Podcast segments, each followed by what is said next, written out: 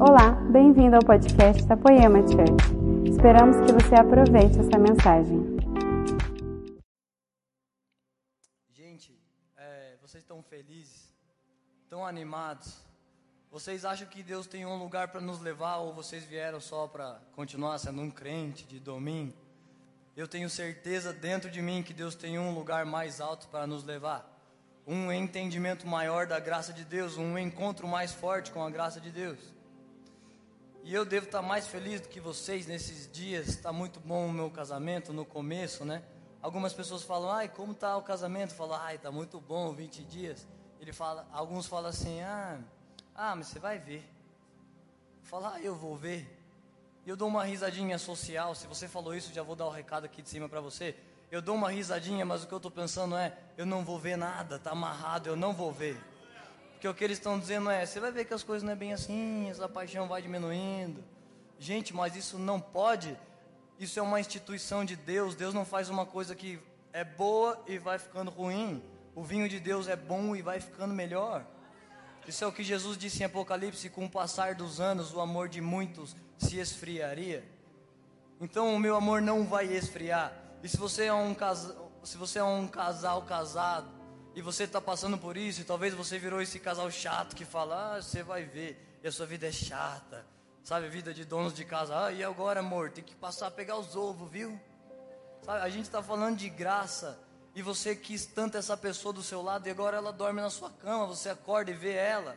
E antes era tudo que você queria, então, mesmo que você não tem nada, você pode olhar e se lembrar, eu queria tanto essa pessoa. Num ato de graça ela está com você, então será que essa gratidão serve de inflamar seu coração de paixão? Não vamos ser casais chatos. Sabe esse tipo tipo de casal, né? Tem nos filmes, na novela, casal chato. Ai, tem que fazer isso aquelas mulheres de bob, não tô falando mal de bob, é ficar bonito que encarou, enca, ah, o cabelo fica enrolado. Então, se você é um casal casado, se você acha que isso é só uma abertura de culto, então deixa passar. Mas se você crê nessa palavra, eu estou profetizando sobre os casais. O seu casamento não vai piorar, não vai ficar frio, mais ou menos você casou com a mulher da sua mocidade para viver dias de glória, dias de lua de mel para sempre, não para ser um casal chato. Então não vão haver casais chatos nessa igreja, amém? Se você é um casal casado e você recebe essa palavra, a sua porção por aqui já está suficiente. Pode ir embora. Você já recebeu uma coisa boa. Gente, o Leandro me ligou essa semana, falou: Homem, tá ocupadão aí com as coisas do casamento? Eu tô arrumando umas coisas lá do apartamento. Eu falei: Ah, tô ocupadão. Hoje vem um cara da net, um cara de não sei o que, um monte de gente. Ele falou: Ah, beleza, então vê aí porque domingo você prega. Eu falei, ah, domingo não tem como pregar, não tem como pregar. Eu não tenho uma palavra, estou na correria aqui. Não, você prega. Eu falei, não, Lê, não tem jeito. Minha barba está horrível, não tive tempo de fazer, não vai dar tempo de fazer. Meu pé está doendo, eu tenho problema no pé, não vou conseguir ficar de pé. Três cultos, tem que me acostumar. Usei todos os recursos que eu pude. Aí ele falou assim, ah, vai pregar. Eu falei, mano, na moral, eu não vou, vamos achar alguém. Aí ele mandou, vamos ver quem manda. Eu mandei, ok. Vamos ver quem manda. Mas aí, eu não mando nada mesmo. Mas não é porque ele manda, olha porque que eu vim. Nessa conversa eu falei, man, o que, que a igreja está falando mesmo? Não estava lembrando se qual série estava rolando, que eu fiquei um tempo viajando e na outra semana fiquei arrumando as coisas. Aí ele falou, olha, série de graça. Então quando eu desliguei, eu me lembrei que há 10 anos atrás eu vim, eu já contei essa história feia, chata, mas 10 anos atrás eu sentei nessa igreja e eu tinha dois papéis de cocaína em casa e eu usava droga. E eu cheirei um papel e falei: Vou lá na igreja ver qual é desse cara. Ele vai falar: Ai, é, vai pro inferno se ficar usando droga. E eu falei: Ah, Deus, eu já joguei fora outras vezes, eu não consigo parar. Essa vida que o Senhor inventou é muito chato para ficar careta. Eu vou lá só para ver, mas não vou me arrepender. Não vou me converter, eu não consigo. Então eu cheirei um papel de cocaína, sentei lá no, no fundo da igreja e Deus me lembrou que o tema da mensagem que ele estava pregando era a graça. Então eu falei, meu Deus, dez anos atrás, esse homem anunciou a graça de Deus para mim. Então aquela graça me fez abandonar as drogas. Eu cheguei em casa, joguei o papel fora. Papel é uma coisinha assim que tem cocaína. Joguei fora, nunca mais usei. E ninguém me disse, você tem que parar, porque você vai para o inferno. eu não fiz esforço, a graça de Deus me convenceu e me deu uma outra vida. Então, dez anos depois, essa graça me, me fez estar de pé até hoje. E dez anos, de, dez anos depois, ele me diz, para me pregar sobre a graça, eu falei, eu vou ter que falar, deve ser eu mesmo. Porque semana que vem acaba, e semana que vem eu não posso estar aqui, então eu preciso falar dessa graça que por dez anos tem mudado a minha vida. Então, se você está afim de conhecer mais um pouco dela, olha só. Eu vou falar. Antes de eu visitar Poema, eu visitei uma outra igreja que eu fiquei visitando mais ou menos um mês. Então, o meu amigo crente chato ficava falando: Vamos lá na igreja, vamos lá por meses. E eu falava: Ah, vamos, mas esse domingo eu vou. E nunca ia. Então, um domingo eu fui e acabei ficando lá por um período algumas semanas. Mas a coisa, eu não estou culpando aquela igreja, mas a coisa que me aconteceu, o Deus que me apresentaram lá não era um Deus que eu conseguia ter relacionamento. Era um Deus, eu tinha que fazer um conjunto de regras e ele estava feliz. Se eu não fizesse, ele está triste, mas eu não conseguia fazer aquelas regras. Eu não conseguia não falar palavrão, eu não conseguia. Um monte de coisas que eram uma coisa pesada para mim. Mas graças a Deus, e eu via coisas ruins na igreja, e graças a Deus eu, eu sabia ah, Deus não é assim. Isso é coisa das pessoas, mas Deus não é assim. Eu via coisas erradas na minha igreja e eu sabia, isso não tem nada a ver com Deus. O pastor pode fazer isso, as pessoas podem estar fazendo isso, mas Deus é perfeito e está lá. Elas não estão traduzindo Deus como deveria. E falando de graça, a primeira coisa que eu quero dizer que a graça de Deus fez por nós, nós vamos falar de Gênesis, onde tudo começou. E no Éden, a primeira coisa que Deus fez por nós foi nos dar a sua imagem e semelhança. Foi o primeiro ato de Deus. Ele disse para a Trindade: façamos o homem a nossa imagem e semelhança. Então ele dividiu a sua substância divina conosco. E nós somos a imagem e semelhança de Deus. É por isso que algumas pessoas, elas veem pastores, elas veem, elas veem coisas na TV e falam: "Não, eu não vou na igreja, eu não creio em Deus não". Porque talvez estão apresentando para ela o mesmo Deus que apresentaram para mim e nesse Deus eu também não creio. Tem ateus que eles foram escandalizados por pessoas que deveriam ser imagem e semelhança de Deus e não são. Então eles dizem: Não, não creio nesse Deus, não. Mas talvez o Deus que ele não crê, nem nós cremos. Nós somos homens de Deus. Nós congregamos nessa igreja. E talvez esse Deus que machucou eles, nem a gente acredita. Mas isso acontece porque Deus escolheu confiar sua mensagem a homens. Eu não sei se você sabe, mas os anjos disseram: Deus, deixa a gente anunciar a sua mensagem para o povo. E Deus disse: Não, eu confiei o meu evangelho aos homens.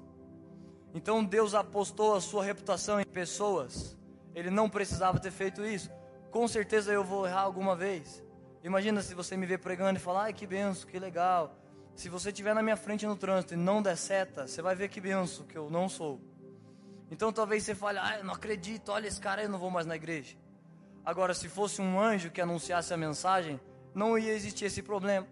Anjos nunca iriam manchar a reputação de Deus, eles são perfeitos. Ele aqui abria asas de fogo e todo mundo ia crer, porque é o evangelho anunciado por anjos de Deus. Mas Deus escolheu fazer uma coisa mais difícil. Era mais fácil pegar anjos perfeitos e anunciar o seu evangelho. Mas Deus, por exemplo, pegou um menino drogado anos então eu fui liberto, cresci em Deus e eu estou anunciando isso. E ele fez isso com muitas pessoas que estão sentadas aqui. Pessoas que amavam prostituição, então Deus te tirou de lá. Então Deus te deu uma família, agora você anuncia o evangelho. Era mais fácil ter usado anjos, mas esse processo de santificação de Deus colocou os homens para anunciar. Então, o que nos fez ser chamados imagem e semelhança de Deus foi a graça. E a única coisa que pode nos fazer caminhar dessa maneira, a imagem e semelhança de Deus, se parecendo com Deus, é a mesma graça que nos chamou lá no início. Não adianta você fazer uma lista, coisas que eu não vou fazer. Não vou fumar, beber, falar palavrão, usar drogas, assistir pornografia e vou começar a fazer essas coisas. Isso não vai te fazer andar a imagem e semelhança de Deus. Não é por boas obras, não é por uma própria integridade que você possa ter. Tem ateus eu conheço crentes que eles não têm tanta integridade quanto algum ateu. Eu conheço um ateu que é top, gente. Parece que ele nem precisa de Jesus. Parece que ele é bem resolvido, feliz e ele é, é íntegro. Ele não deve nada para ninguém. Ele não mente para a esposa dele. Mas ele não é imagem e semelhança de Deus. Ele não crê no Deus que levantou ele. Então não são boas obras que nos fazem caminhar desse jeito.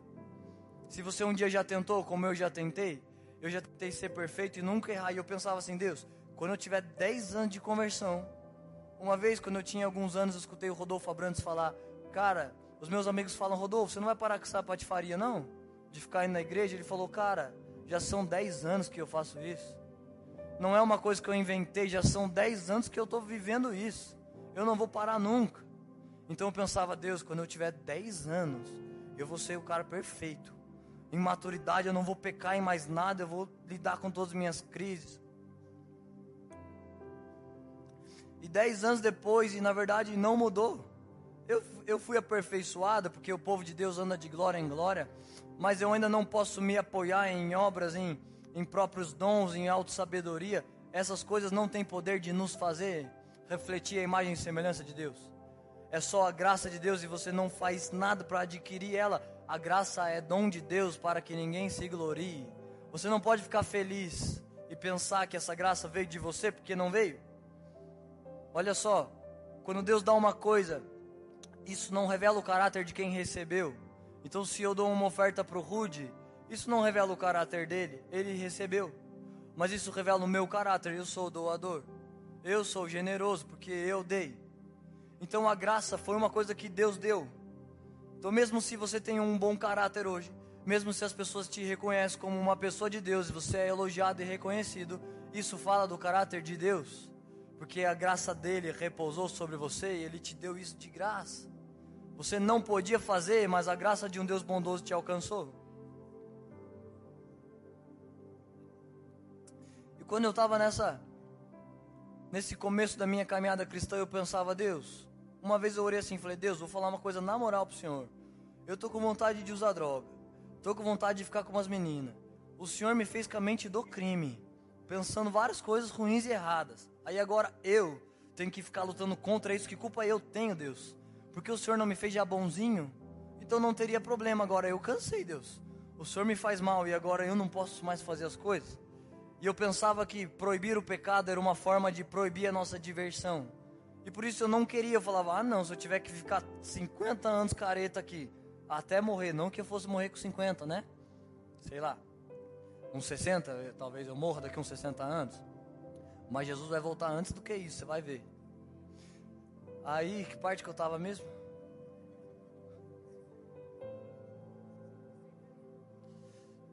Ah, é. Eu pensava, então vou viver uma vida careta sem graça para um dia me divertir no céu. Deus, vou falar. Eu prefiro me divertir na terra, depois nós resolvemos o que, que dá. Porque não dá para viver essa vida, não. Agora, isso é uma coisa de meritocracia, de religião, fora da graça de Deus. Deus não te aceita porque você faz coisas boas. Eu vou contar no final porque é que Deus nos aceita. Então, proibir o pecado é uma forma de nos proteger. Imagina uma terra sem pecados. Uma terra em que as pessoas se guardam uma para as outras e elas só se conhecem no casamento. Uma terra onde não tem orgulho, inveja. Ninguém deixa de dar seta. Gente, eu odeio gente que não dá seta. Mas ninguém deixa porque você vai pensar, cara, eu vou avisar. Porque vai que o cara de trás tem um neném na cadeirinha e se eu não dou certo, ele vai ter que frear e o neném voa. Então, um mundo de humildade, de servidão, de santidade, de mansidão como Jesus, não existe pecado. Seria um mundo perfeito. Então, a proibição do pecado é a restauração da imagem e semelhança de Deus. É um homem íntegro, de caráter, de honra. Você não está aqui para ganhar vantagem de tudo e de todos, você está aqui para dar. Você reflete o caráter de Deus, um caráter doador, generoso. Você não fica feliz porque você vê oportunidade nas pessoas. Você é a oportunidade onde você chega. Deus não criou pessoas à sua imagem para ser mendigos do universo. Aonde eu vou, eu espero ganhar alguma coisa. Então eu vou num, num restaurante, não cobra 10%, eu falo, ai, graças a Deus, não vou, não vou ter que pagar. Eu não estou falando contra isso, tem lugares que eu não pago mesmo, porque não sou bem atendido. Agora é justo eu estou sentado sendo servido e aquela pessoa está de pé me servindo, é justo que ela seja reconhecida por isso? Então, nós somos homens de honra, reis e sacerdotes andando na terra, e o pecado nos atrapalha de ser a imagem e semelhança de Deus. E olha só, eu quero desafiar aqui qualquer pessoa que ao fim dessa mensagem possa dizer: Ai que legal que a graça de Deus fez isso com você e restaurou o caos, mas eu não consigo, porque para mim a graça de Deus não fez isso. A graça de Deus nunca chegou para mim e disse: Olha, eu vejo sua vida, Daniel, Marcos, João, Lucas, Bruna, eu vejo sua vida e Deus me mostra. Ninguém nunca fez isso comigo. Nunca me entregaram uma profecia que me tocou. Nunca eu acordei santo. A graça nunca se revelou para mim. E é por isso que eu não consigo andar como eu deveria andar.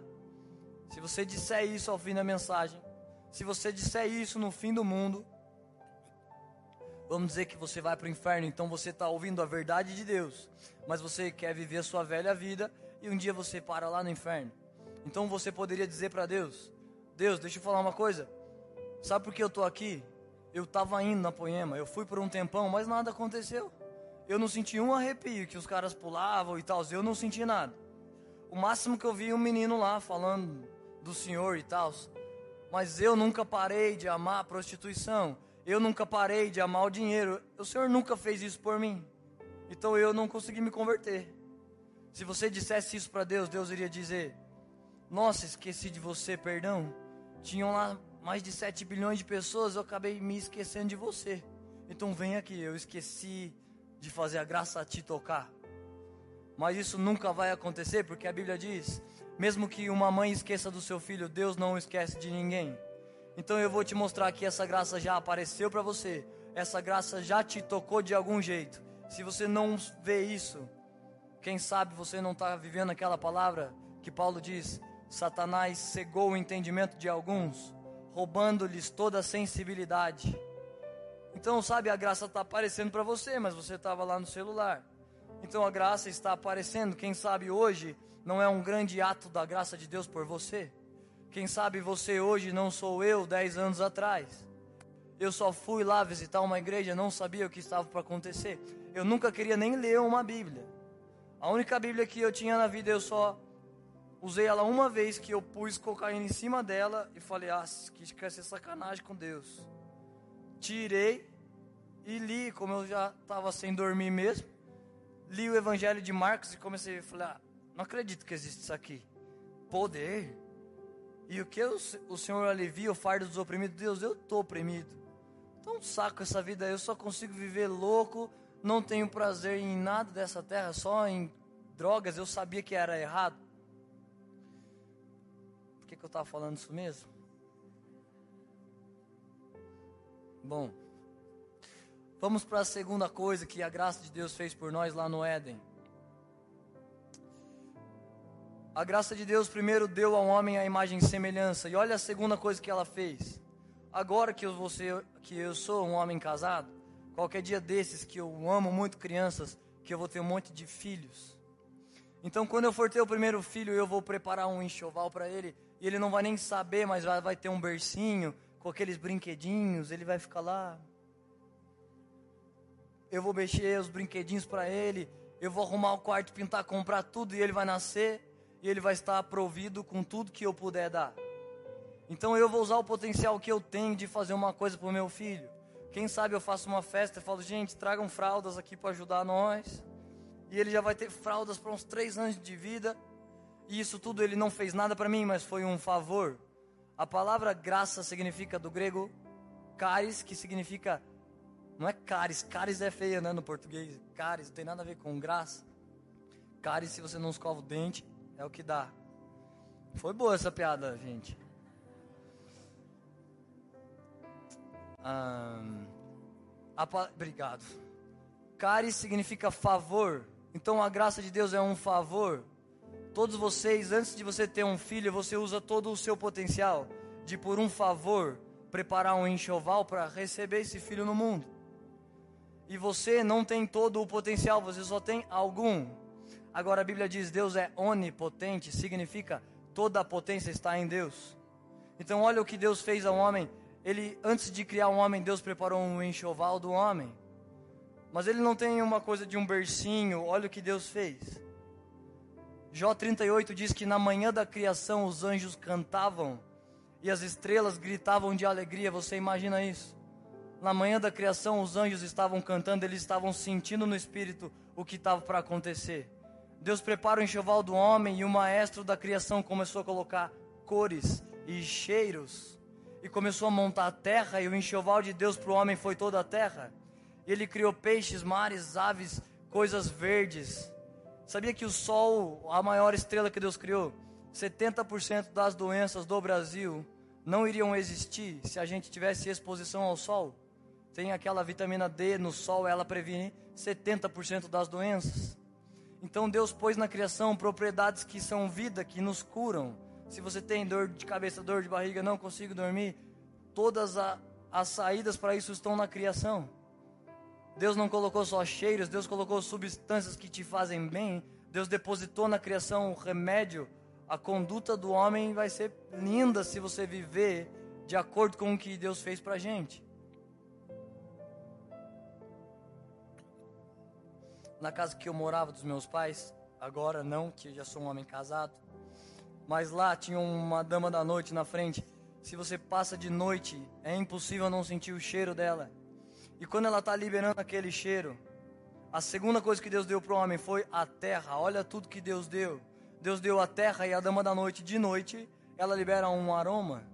E quando ela faz isso, o que ela está dizendo? Se ela tivesse uma alma como nós, ela estaria aqui adorando a Deus, mas ela não tem isso. A maneira com que ela adora a Deus é fazendo o que ela foi criada para fazer. E ela foi criada para liberar aquele aroma. Para estar lá bonita de dia, então de noite ela libera aquilo.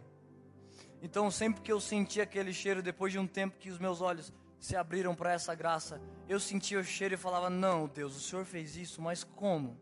Como ela sabe que é de noite? Da onde vem esse cheiro? Aonde vem esse perfume? Então ela está naquela hora louvando a Deus, é como se ela estivesse falando glória a Deus. É isso que o cheiro dela está dizendo. Você já deve ter visto isso. Os cientistas instalaram um tipo de uns microfones no fundo do mar, nos tubarões e nos golfinhos.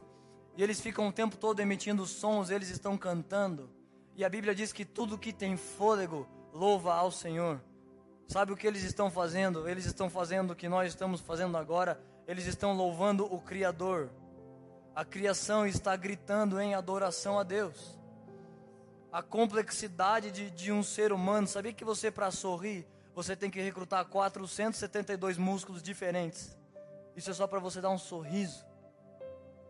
Então, Romanos 1 diz assim: toda a criação ela revela os atributos invisíveis de Deus. Deus é bom, Deus é amável, Deus é humilde, Deus é majestoso, Deus é glorioso. Esses atributos são invisíveis, mas a criação revela eles. E olha o que Romanos 1 termina dizendo: de modo que aqueles que não creem são indesculpáveis diante de Deus. Se você dizer um, disser um dia para Deus: Deus, eu não crio no Senhor, mas também, Deus, África cheia de fome. Pastor, eu vi o cara lá fumando.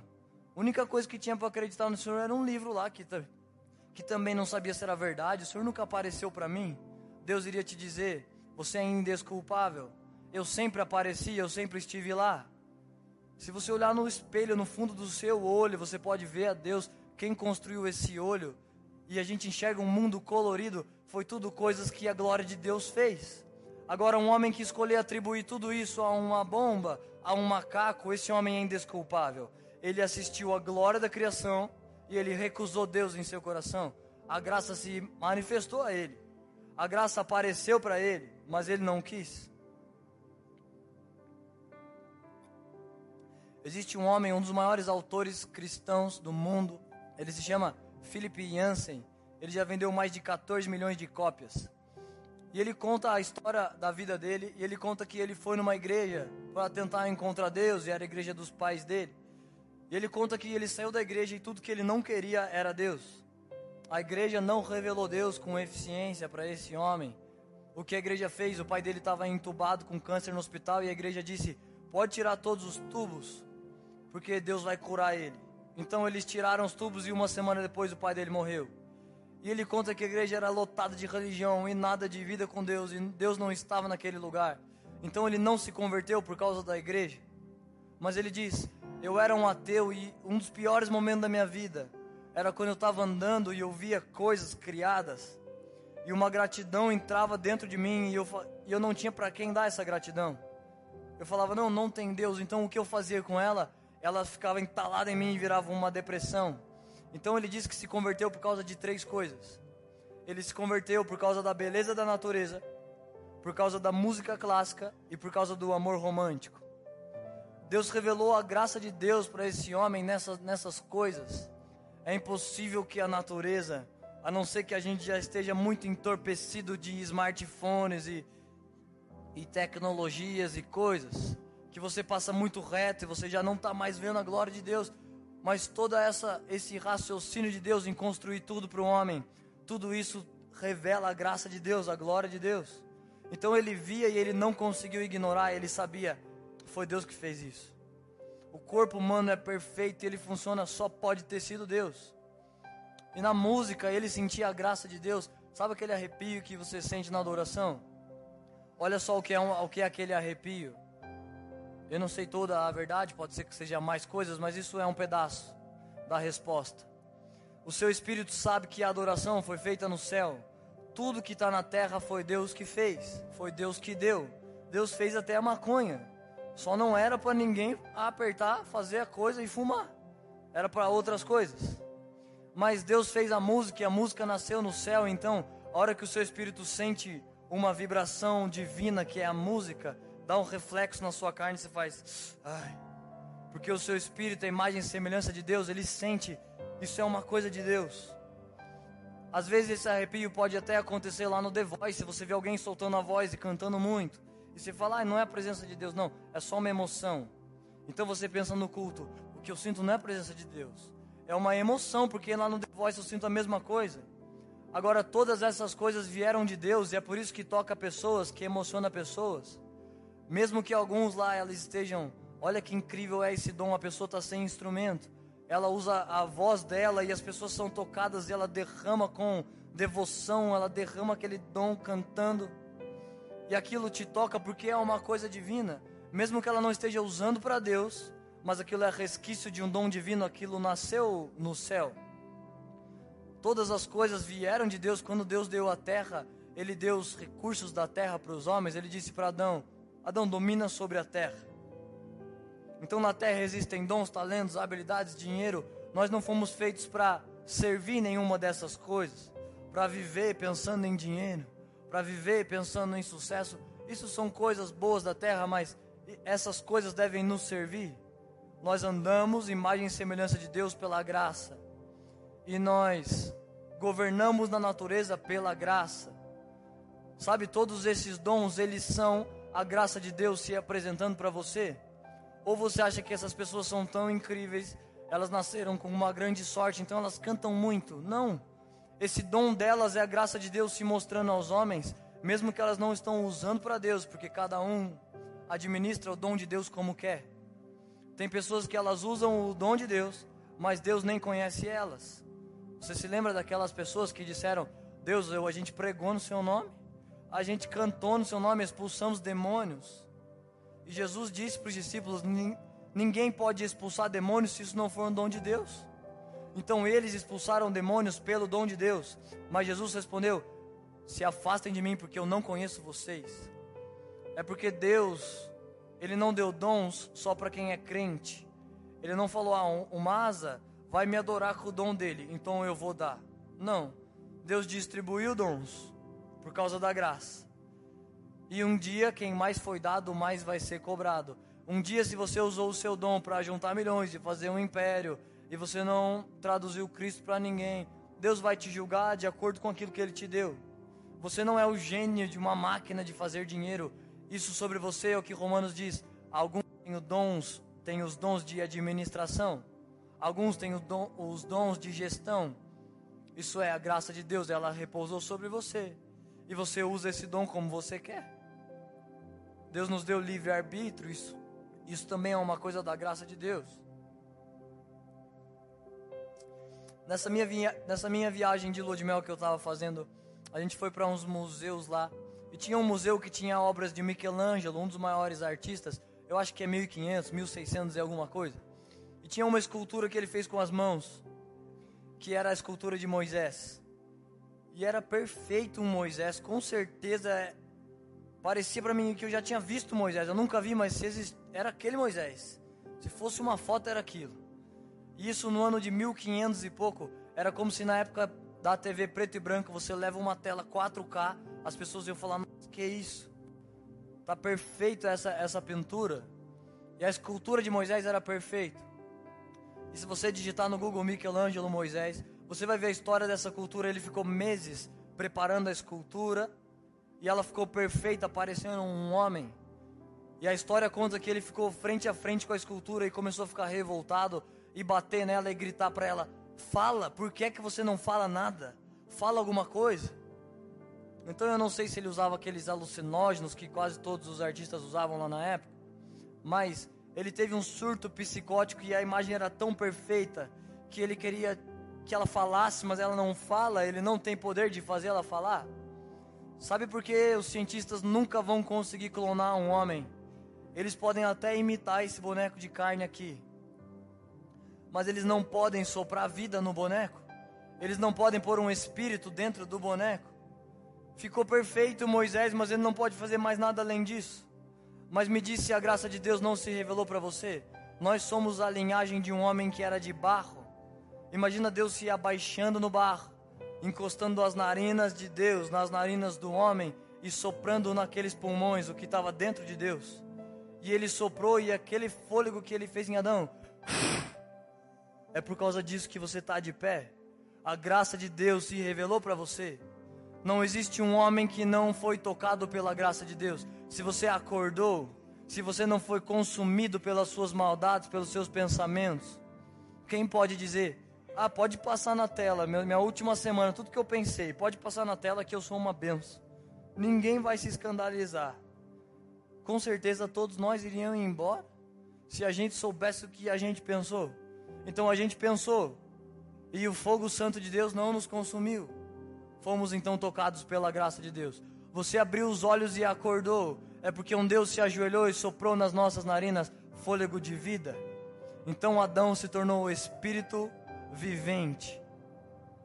Alguém pode dizer, não, essa graça não se revelou para mim. Será que você esteve insensível para ela? Será que o ato de você vir na igreja não foi a graça de Deus te carregando, te convidando para uma vida com Deus, mas você nunca esteve disposto? Eu vou falar como a gente faz para encontrar e, e, e viver isso.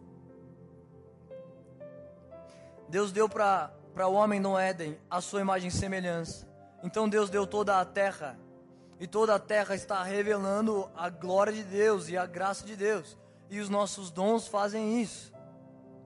E depois, a última coisa que Deus deu no Éden para o homem, o homem, assim como todos nós, eu sei, você queria ser melhor do que você é, você queria não ter errado como você errou, e Adão também queria, mas ele errou. Então, quando ele erra, o que Deus dá? Deus pega um cordeiro e mata esse cordeiro e diz: Adão, não precisa ter vergonha porque você está nu, eu vou te vestir. E ele veste Adão com aquela pele de cordeiro.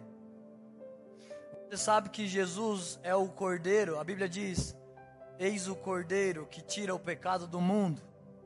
João Batista ele estava pregando. Nossa, hoje eu conheci um garçom chamado João Batista. Aí eu falei: Nossa, que nome bonito ele é. Eu falei, nome de profeta. Aí ele, é. Deu para ver que não era crente. Mas a mãe era, né? João Batista, não é possível que é coincidência. João Batista estava anunciando Jesus e as pessoas falavam: Nossa, esse cara é demais. Esse cara é, é demais. Você é o Cristo? Ele falou: Não, eu não sou, não. Eu só estou anunciando, mas ele vai vir. E esse homem que vai vir, eu não sou nem digno de desatar a correia das sandálias dele. Então João Batista estava batizando e de repente Jesus começa a atravessar a multidão e ele fala: Olha, lembra que eu falei de um homem? É esse. Esse é o Cordeiro de Deus que tira o pecado do mundo. E olha só a humildade de Jesus. Nem tem a ver com a pregação, mas vou falar essa. Olha só, imagina que tem uma multidão assistindo e eu falo assim: Gente, essa pregação tá, tá legal, mas tem um cara, ele é muito melhor. Mas ele prega muito mais, mas eu não sou nem digno de chegar perto do. Como é o nome? Do cadarço dele. Eu não sou nem digno de fazer isso, então esse homem chega. Então agora ele tem que provar por que, que ele é tão bom assim. Ele podia vir e falar um monte de revelações. Olha a multidão, ele não é digno, é porque eu sou o filho de Deus. É porque em mim não há pecado nenhum. Mas depois que João Batista dá aquela introdução e ele diz: Agora aqui com vocês, ó, o cordeiro que tira o pecado do mundo. Então ele sobe aqui e ele não demonstra nenhuma sabedoria, ele não usa nenhum dom para as pessoas falarem, uau, é por isso que ele é o cordeiro. Ele fica quieto, se aproxima de João Batista e João pergunta: Que foi Jesus? Ele disse: Eu vim aqui para você me batizar. Ele, eu, Jesus? Mas é você que tem que me batizar? Não sou eu que tenho que te batizar? E Jesus fala: Não tem que ser assim para que se cumpra as Escrituras. Manso e humilde, esse é o caráter de Jesus. As plantas adoram a Deus quando elas fazem o que elas foram criadas para fazer. E nós louvamos a Deus quando a gente faz o que fomos criados para fazer. Nós fomos criados para ser como Jesus. Você não é o cara por causa dos seus dons, isso só revela a graça de Deus. Nós fomos criados para imitar os passos de Jesus, ser manso e humilde como Jesus. Então, esse cordeiro que tira o pecado do mundo, foi ele que disse dentro de mim. Naquele dia, ninguém disse: Pare de usar droga, senão você vai para o inferno. Pare de destruir o templo de Deus, porque quem destrói o templo, Deus o destruirá. Isso é um versículo.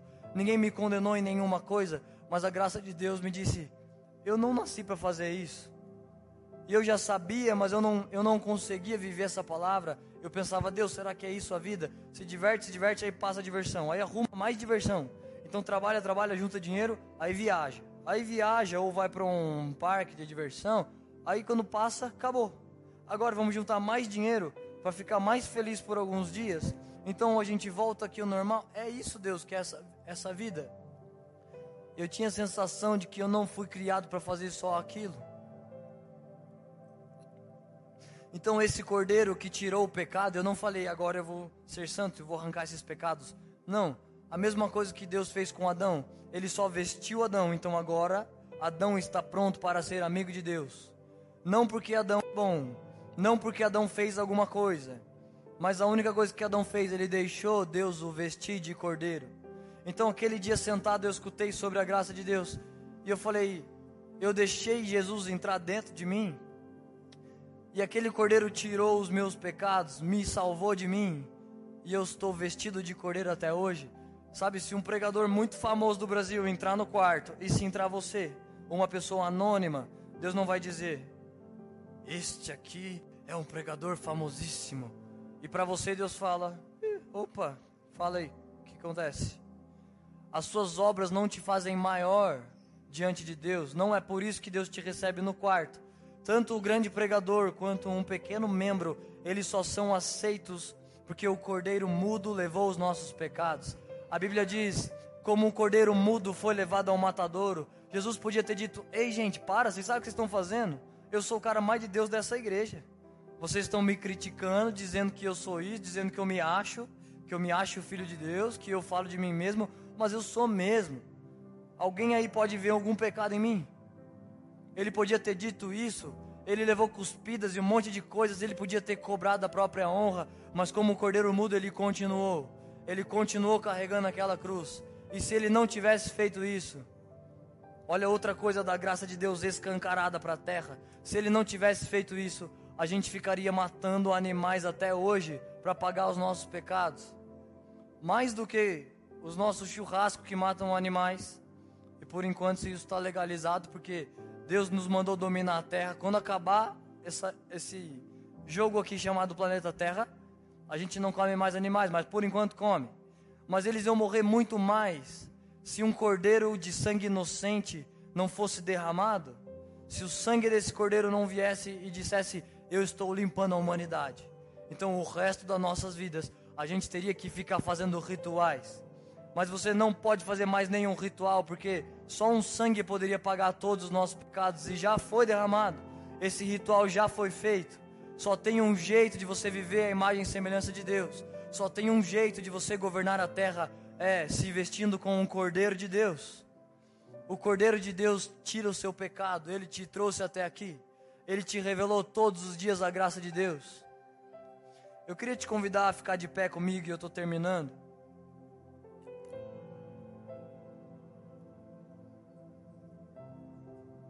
Olha só, eu vou ler uma frase, o louvor pode me ajudar? Eu vou ler uma frase e depois disso a gente termina. Abraão mentiu sobre Sara, Isaac mentiu sobre Rebeca. Davi matou milhares de pessoas. Jacó foi um enganador, Moisés matou um egípcio, Raabe era uma prostituta. eles não eram especiais pelas suas fichas limpas, mas por sua fé em um Deus perfeito. Olha só, você não pode receber a graça de Deus porque você é ficha limpa, não é isso que Deus está procurando. Ninguém aqui tem a ficha suja demais para ser alcançado pela graça de Deus. E muitos de nós não temos a ficha suja por pecados que a gente condena, do tipo assim: aí ah, eu não fumo, eu não bebo, eu não faço nada. Mas talvez o seu pecado é que você se acha santo demais, justo demais, moralmente demais. Lembra, Jesus entrou na casa de um fariseu e uma prostituta quebrou um perfume e, e começou a lavar os pés de Jesus. E os fariseus disseram assim: Nossa, se ele soubesse quem é que está fazendo isso, porque nós damos o dízimo de tudo. Nós nos vestimos como homens santos, mas ela é uma prostituta. Se ele soubesse quem é ela, ele não deixaria ela fazer isso. E Jesus fala assim: Ei, deixa eu perguntar uma coisa para vocês. Um homem devia mil reais e o outro devia dez mil. Os dois foram perdoados. Quem vai amar mais o seu perdoador? E eles disseram: O que ama dez mil. O que foi perdoado por dez mil, esse vai amar mais. Então Jesus disse: Dessa mesma maneira, essa mulher me ama muito mais porque ela foi muito perdoada. E vocês são tão justos na obra de vocês que a salvação de vocês não é o Cordeiro de Deus. A sua salvação é você dizer: Eu não faço mal para ninguém, eu ajudo as pessoas, ainda vou na igreja. Isso não pode te salvar. Isso não seduz os olhos de Deus. Ai, que bonzinho. Ninguém é bom. Disseram Jesus, bom mestre. Ele disse: Não, porque você me chama de bom? Só Deus é bom. É só o Cordeiro de Deus. A gente pode apagar as luzes. É só o Cordeiro de Deus que nos torna digno. Você pode ficar buscando com a sua integridade, ter um sentido da vida e achar, pronto, eu estou feliz agora. E se você não puder crer nessa mensagem, deixa eu te falar o que vai te acontecer, infelizmente. Você vai ficar 10, 20 anos buscando um jeito de viver na terra. Você vai pensar, não, eu não estou completo e firmeza, é porque eu estou devendo. Não, é, é porque eu não eu só ganho 5 mil. Quando eu ganho 10, então quando eu ganhar 20, e você nunca vai encontrar. Muitas pessoas que estão aqui já procuraram, e eu já procurei um jeito de viver sem o Cordeiro de Deus. Mesmo que você acerte em tudo, você lê a Bíblia, você é justo, você não peca em nada, isso não é suficiente. A única coisa que basta para os olhos de Deus é se o Cordeiro de Deus está sobre nós. É se nas portas das nossas casas nós passamos o sangue de Jesus lá. Se existe sangue de Jesus no batente da nossa casa, então Deus pode ir lá. Mas se é a sua justiça que está lá, Deus não está interessado nela. Se são as suas obras de justiça, Deus não está interessado nela. Eu queria te convidar a pôr a mão no seu coração e fazer uma oração comigo. Eu sei que tem pessoas aqui que pensam, eu não tive um encontro tão forte com a graça de Deus, mas deixa eu falar, você teve sim o fôlego de Deus te trouxe até aqui. Nenhum pregador aqui em cima usou palavras de persuasão para te convencer. Qualquer convencimento que você tenha ao Espírito de Deus te dizendo: chega mais perto de mim, achegai-vos a Deus e Ele se achegará a vocês. Não importa o que você fez, a graça de Deus pode restaurar o caos que você vive. E eu sei que tem pessoas que pensam: Deus, mas eu não consigo. Eu gosto de prostitutas. Eu gosto de usar drogas, eu não consigo ter um casamento santo. Eu não consigo ficar vindo na igreja. E a única coisa que pode restaurar esse caos que você se enfiou, pelos princípios que você quebrou, é o Cordeiro de Deus. Você não confia na sua própria conduta, não confia na sua própria santidade, nós só confiamos em um Deus perfeito. Se você acha que isso faz sentido para você, se essa é a sua oração, Deus, eu quero, eu quero ter os olhos abertos para ver a sua graça. Eu não quero confiar em mim mesmo. Eu não quero ficar com medo dos meus pecados, porque a sua graça tem poder de cobrir uma multidão de pecados. O amor de Deus pode lavar uma multidão de pecados, e quando você estiver sem eles, isso não te torna mais digno. Só o Cordeiro de Deus te torna digno. Deus entregou isso para um homem no Éden e o Cordeiro de Deus foi entregue para toda a raça humana. Se você quer receber um, uma coisa mais funda da graça, de, da graça de Deus, um toque mais fresco da graça de Deus, se você ainda precisa preservar a sua reputação, então não precisa vir aqui não. Você não precisa tanto da graça de Deus. Mas se você quer ter um encontro mais verdadeiro com ela, você pode ser um crente de 20 anos Você pode estar preso na sua própria santidade, ou você pode estar preso no seu lamaçal de pecados e caos. Eu queria te convidar de se humilhar debaixo da poderosa mão de Deus. É a mão de Deus que levantou essa igreja, foi a mão de Deus que inaugurou essa igreja, que trouxe você aqui, que me fez estar de pé aqui. Porque eu milhares de vezes eu disse: Deus, eu não consigo mais. Eu não vou conseguir pregar, eu nem tenho o que dizer. Eu não consigo mais ser santo, Deus. Ou a sua graça me muda, ou a sua graça me toca, ou eu não vou conseguir mais. Então, se você precisa de uma coisa desse tipo, eu queria te convidar para vir aqui na frente, nós vamos orar junto.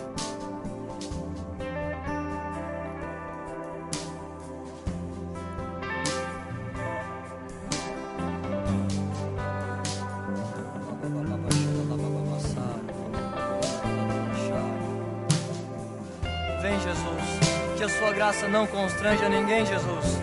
Que ninguém fique olhando para homens nessa hora. Que ninguém se preocupe com coisa nenhuma, Jesus. Que se apaguem as luzes sobre os homens e só você brilha nessa hora, Jesus.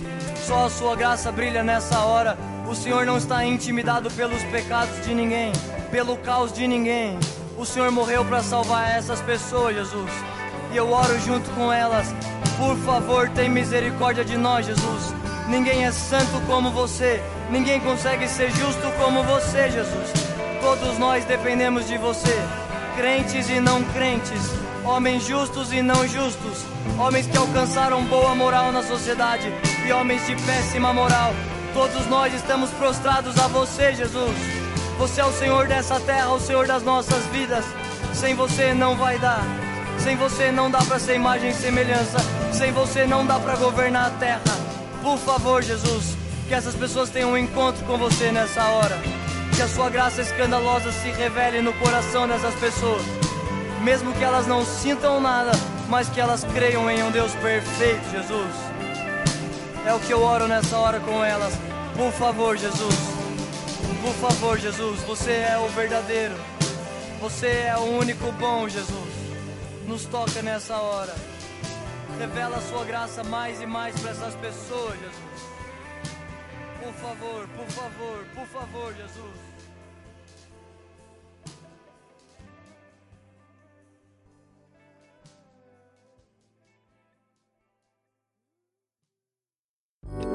Essa foi uma mensagem da Poema Church. Para você ficar por dentro de tudo que está rolando, siga nossos perfis nas redes sociais.